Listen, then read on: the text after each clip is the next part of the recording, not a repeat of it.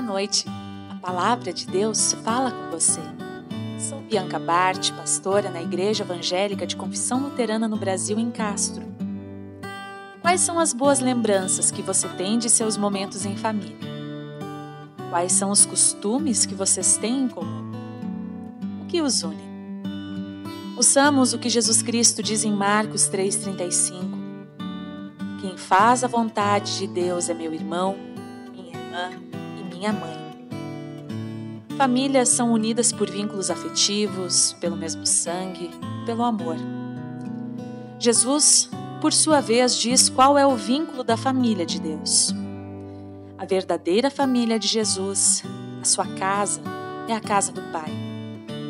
Deus Pai pessoalmente é quem une. Sem que se faça sua vontade, não há comunhão verdadeira entre essa família. Ter este Pai é reconhecer em Jesus Cristo o seu Filho. Ter a fé no Filho faz com que vivamos a identidade de fazer parte da família de Deus.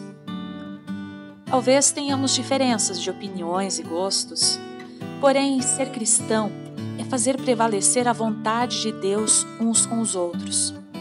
Fazer a vontade de Deus tornou-se, no Novo Testamento, a definição de ser cristão. Ser cristão é ser um pequeno Cristo para aquele que está ao seu lado, independente de quem seja, onde quer que esteja. Que alegria, por meio de Jesus Cristo, sermos reunidos nessa grande família.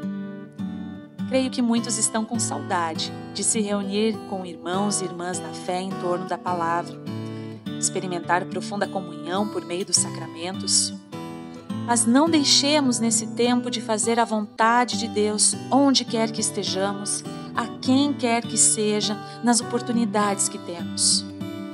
Estamos privados no momento de estarmos reunidos com alguns de nossos familiares e também de estarmos reunidos enquanto família de Deus.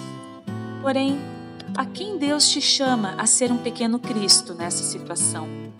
De que forma você pode fazer a vontade de Deus você possa, assim, por meio da fé, viver a sua identidade enquanto filho e filha de Deus, fazendo a sua vontade, sendo parte dessa grande família.